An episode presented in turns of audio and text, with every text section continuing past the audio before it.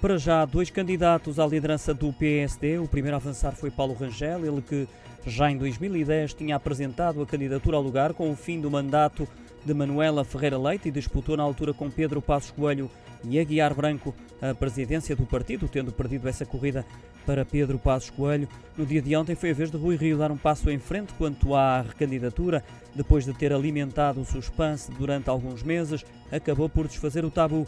Uma decisão que surge após uma reflexão aprofundada sobre a situação política do país e atendendo aos recentes resultados das últimas eleições autárquicas e da instabilidade e divisões internas, entretanto geradas no PSD, confirmou em comunicado Salvador Malheiro, diretor de campanha da recandidatura de Rui Rio.